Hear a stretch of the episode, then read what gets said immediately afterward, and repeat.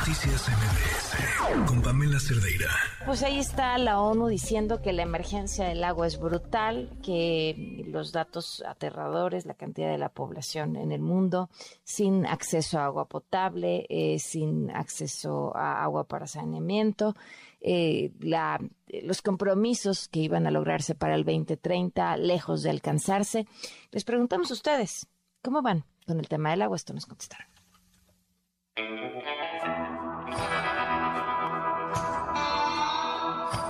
Pues bueno, en la zona de Catepec realmente hemos sufrido por el agua mucho estos últimos días. De hecho, apenas el agua llegó el día de ayer y eso porque nuestra cisterna está muy muy abajo, pero el agua no sale de la llave. Tuvimos que contratar pipas en los últimos días, pero sí son realmente caras y realmente la necesidad que, necesitábamos en ese momento sí fue muy fuerte porque nunca nos habíamos quedado sin agua tanto tiempo, pero pues afortunadamente llegó, pero sí realmente el problema de desabasto en Ecatepec del agua sí es muy fuerte. Eh, yo vivo en Ciudad de Nezahualcóyotl y sí, aquí eh, nos falta muy seguido el agua, pero lo más curioso, lo más feo es que, eh, por ejemplo, cuando hay agua, mis vecinos la desperdician muchísimo, al grado de que, por ejemplo, el agua se les tira de, de su patio y llega hasta dos, tres calles después el escurrimiento de agua. Ya lo hemos reportado varias veces con las patrullas y solo hacen como el llamado de atención, pero mientras no haya sanciones que sean ejemplares con el cuidado del agua, porque realmente ya estamos en una situación muy difícil. Si no empezamos a cuidar ahorita el agua, pues al rato las guerras precisamente serán por el agua. Entonces yo creo que debería haber penas más severas para las personas que desperdician el agua. Pues en Saltillo no hay escasez de, de agua. En la comunidad rural donde trabajo sí hay mucha escasez de agua. Ahí la gente tiene que ir a un pozo lo cargan en tinacos de mil litros y lo llevan para su casa y cada casa tiene como unos 6 toneles de 200 litros cada uno y eh, la cuidan mucho el agua, la reutilizan, el agua con la que trapean, regan los arbolitos. Eh, hay una cultura del cuidado del agua aquí en la comunidad rural donde yo trabajo. Yo vivo en la alcaldía de Iztapalapa y sí, en, desde la semana pasada para acá sí se ha visto una disminución en, en, el, en el flujo del agua, sí ha faltado un poco. Vivo en la colonia de Desarrollo Urbano Quexalcoatl, que pertenece a la alcaldía Iztapalapa, una de las demarcaciones con más escasez de agua en la Ciudad de México. Y las desventajas son muchas, pero algunas de ellas es que siempre hay fila para las pipas y el agua se tiene que reusar más de tres veces. Además de que solamente cae agua en ciertos horarios y en ciertos días de la semana. Por ejemplo, en donde yo vivo, solo cae dos veces a la semana y hay que acoplar los horarios para que podamos llenar cisternas, tambos, etc. Si hay escasez de agua, de hecho van este, a veces las pipas a llenar los tambos o en este, casas hay cisternas también, pero siempre hemos tenido esa escasez de agua. 1.4 millones de personas mueren anualmente, 74 millones verán acortada su vida a causa de enfermedades relacionadas con el agua. Eh, una de cada cuatro personas en todo el mundo carecen de agua potable segura. Casi la mitad de la población mundial carece de saneamiento seguro. A nivel mundial, el 44% de las aguas residuales domésticas no se tratan de forma segura, el 44%. Y se prevé que la demanda mundial de agua aumente en un 55% para el 2050. Ahí están los datos, ahí están sus historias. Nos acompaña en la línea el doctor José Antonio Benjamín Ordóñez, profesor e investigador de la Escuela de Ingeniería y Ciencias del TEC de Monterrey. Doctor, gracias por acompañarnos. Muy buenas noches. Buenas noches, Pamela, y buenas noches a tu auditorio. A ver, escuchamos un montón de cifras. Eh, ¿Cómo entender el complejo problema del agua en nuestro país? ¿Cómo, ¿Cómo estamos? ¿Qué está pasando? ¿Cuál es ese ciclo de dónde viene el agua que utilizamos? ¿Hacia dónde se va? ¿Qué pasa con ella en el camino? Qué buena pregunta. Mira, el agua generalmente proviene de los océanos cuando se van evapotranspirando, es decir, cuando el agua del océano se evapora por eh, fenómenos de movimiento de marea y también por la radiación solar que va recibiendo.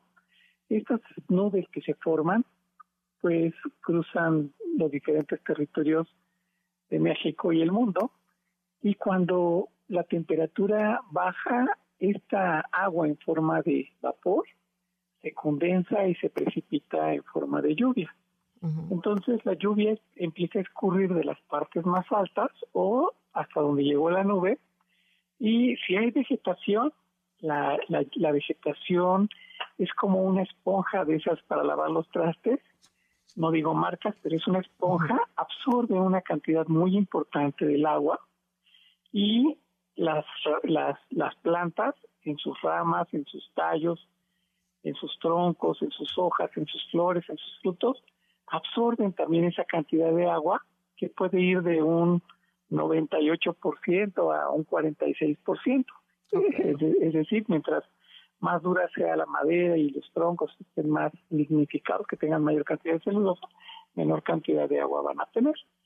Pero entonces la naturaleza te dice que el agua pues está en el aire y está en todos los organismos que, va tocando a lo largo de su trayectoria y cuando funciona como esponjita es porque permite que el agua se vaya al subsuelo y forme eh, yacimientos o como venitas de agua que van de un lado a otro y pueden desplazarse varios cientos de kilómetros a lo largo de estas venitas que van por debajo del suelo. Entonces, así es como ocurre de forma natural el ciclo del agua. En algunos lados, cuando ya no tienen vegetación, el agua arrastra todos los componentes que están ahí sobre el suelo, incluyendo la basura, y los deposita en los lagos o en los ríos, en las formas superficiales que tenemos de, manera visible del agua.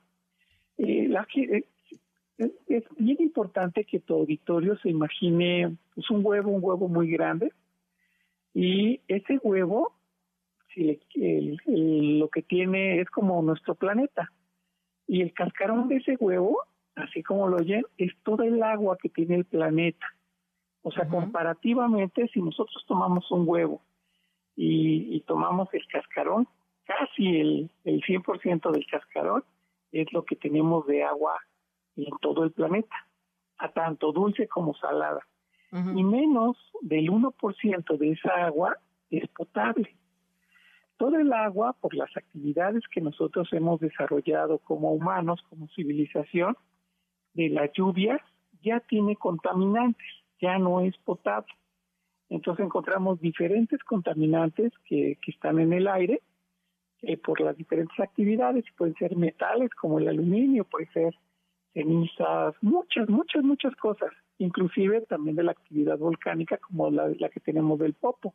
En estas en estos días que hubo pues unas ligeras lluvias en la ciudad pudimos ver cómo quedaron todos los autos como manchados como enlodados. Precisamente por eso porque el aire arrastra esos contaminantes y dos días después pudimos bueno al otro día vimos el aire de, de la ciudad despejado muy clarito muy bonito pero entonces tenemos que entender primero que nada que el agua potable es como ese cascarón de un huevo muy grande y es todo lo que tenemos, digo, perdón, el agua. El agua en total y el la potable es solo el 1%, ¿no? Exactamente, y solo el 1% de eso es potable. Y que además, desde que la civilización es civilización, no está dándole un tratamiento a las aguas residuales.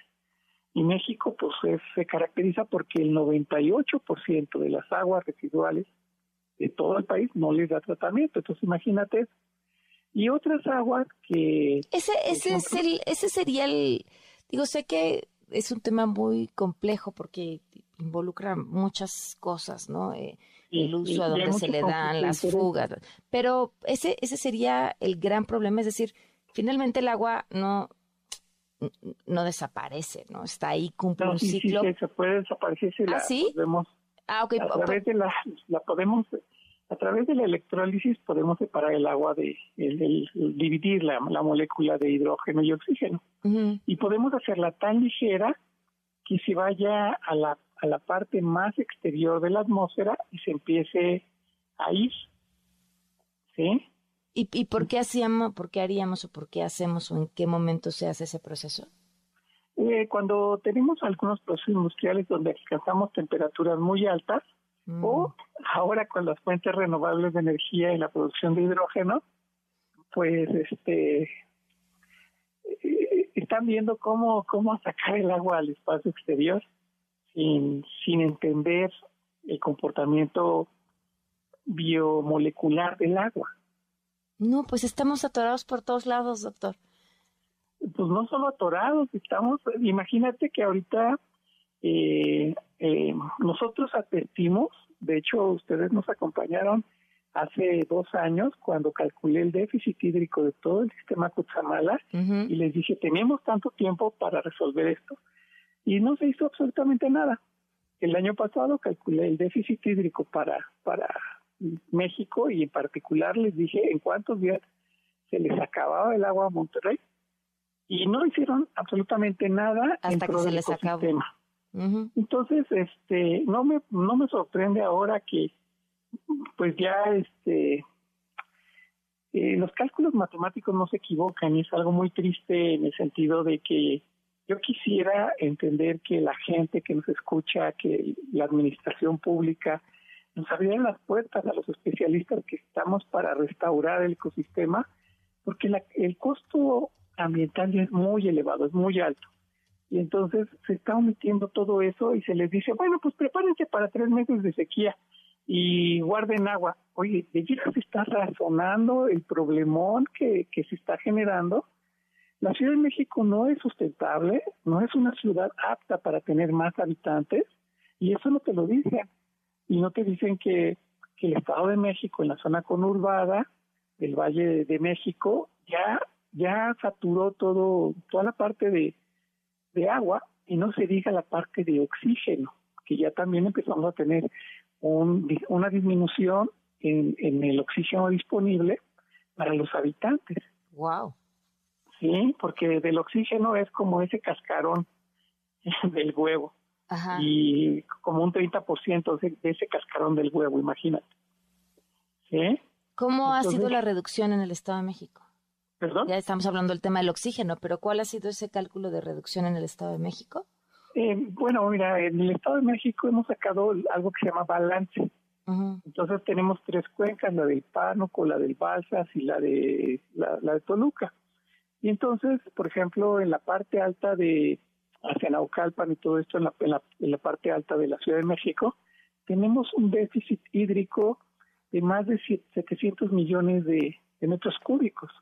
El déficit hídrico de, de todo el Estado de México es de 900 millones de metros cúbicos. ¿sí? Las estadísticas que tú mencionaste, pues están actualizadas más o menos al 2017. Puf. Y son las de la ONU. Exactamente. ¿Por qué? Porque la ONU ha cometido varios pecados y el pecado más grande que ha cometido es que no está avisando con tiempo ni ha tenido una política para todas las naciones de transferencia de tecnología, de, de mecanismos de pues adecuados para darle el tratamiento a los recursos naturales de cada país. Ha dejado que los políticos o tomadores de decisiones hagan pues un, un descalabro en todo eso, por ejemplo con Brasil, con todo lo que se ha deforestado, y no se diga este, otros países, ¿no? Pero, pero en la parte de agua, las Naciones Unidas han omitido su responsabilidad por más de 30 años. Doctor, ¿es un tema de dinero? ¿Es un tema de inversión Sí, en los de conflicto de intereses, como te decía, porque ahorita, por ejemplo, eh, ¿quiénes se benefician más por venderte una botella de, de 500 mililitros en 10 pesos, cuando el valor de un, un metro cúbico, que son mil litros, es de 5 pesos en la zona del Valle de México? Aquí, a ver, aquí hay un tema súper interesante. Es, o sea, uno, ¿es segura el agua de la llave? O sea, uno puede tomar el agua de la llave. El agua de la llave, mm, eh, por ejemplo, en la Ciudad de México, parece que desde agosto del año pasado no están clorando. Entonces no están terminando el proceso de, de potabilización. Entonces imagínate, Entonces Porque- no puede uno tomar esa agua. no debe, porque de poder, pues, porque No, bueno, de poder podemos hacer muchas cosas. Sí, Doctor, sí. tengo que ir a una pausa, pero, pero me gustaría este, que sigamos platicando este y la próxima semana, porque me parece que el tema es complejísimo y, y vital que lo entendamos. Sí, es muy importante porque ahora es momento de darle esa atención y regresar con respecto al agua que tomamos a la naturaleza, pero también reverdecer todo el entorno con las especies propias de cada lugar. Claro. Pues seguimos hablando, doctor. Muchísimas gracias por habernos tomado la llamada. Gracias a ti, Pamela. Buenas noches. Pues ahí va, clase una, clase uno, porque les digo, el tema es complejísimo y bueno, si en esta pequeña conversación pudimos ver tantas cosas, ¿cuánto más nos falta? Noticias MBS